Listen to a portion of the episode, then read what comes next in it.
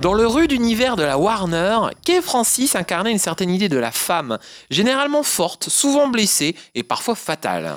Kay Francis était une créature hollywoodienne par excellence, représentant la part du rêve américain et du glamour dans un studio dominé par un réalisme brutal. La gamme de son jeu n'était pas très étendue, mais sa présence était-elle exceptionnelle? Des réalisateurs divers manifestaient plaisir à lui donner des rôles taillés pour sa personnalité originale et son érotisme inclassable. Cette actrice était faite pour le noir et le blanc, sa chevelure d'un noir de jet et sa peau très pâle, ses lèvres gourmandes et son regard clair étaient un régal pour les chefs opérateurs et les stylistes. C'est ainsi qu'elle devient une des stars les plus élégantes des années 1930. En pleine gloire, elle déclare Il me tarde d'être oubliée. La chose arrivera bien plus Eh vite oui. qu'elle ne l'avait imaginé. Et oui, née en 1905, Kay Francis débute déjà au théâtre. Elle obtient ensuite son premier rôle au cinéma en 1929 avec les Marx Brothers. La Paramount l'associe rapidement à William Powell dans plusieurs films.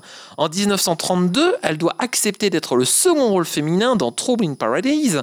On dit qu'elle est euh, ensorcelante. Elle y joue une somptueuse et lascive propriétaire d'une marque de parfum qu'un couple de voleurs mondains tente de soulager sa fortune. Mais très vite, elle rejoint un nouveau studio, la Warner. Elle y tourne d'autres films et deviendra même l'épouse du machiavélique Cary Grant. Une fois la guerre terminée, sa carrière marque définitivement le pas. Mariée cinq fois, Kay Francis était bisexuelle. En 1934, la Warner avait payé 10 000 dollars l'acteur gay Anderson Lawler afin de s'assurer qu'elle serait accompagnée d'un homme lors d'un voyage en Europe.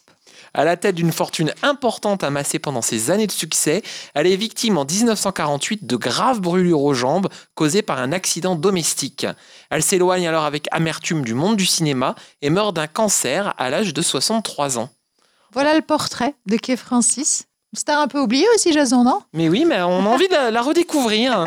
Moi, j'adore parce qu'elle elle était bisexuelle et elle était accompagnée d'un gay. euh, je trouve- je trouve que c'est beau, ils avaient un temps d'avance finalement. Oui, c'était les parades américaines surtout. À demain sur Vivre À FM. demain, Jason.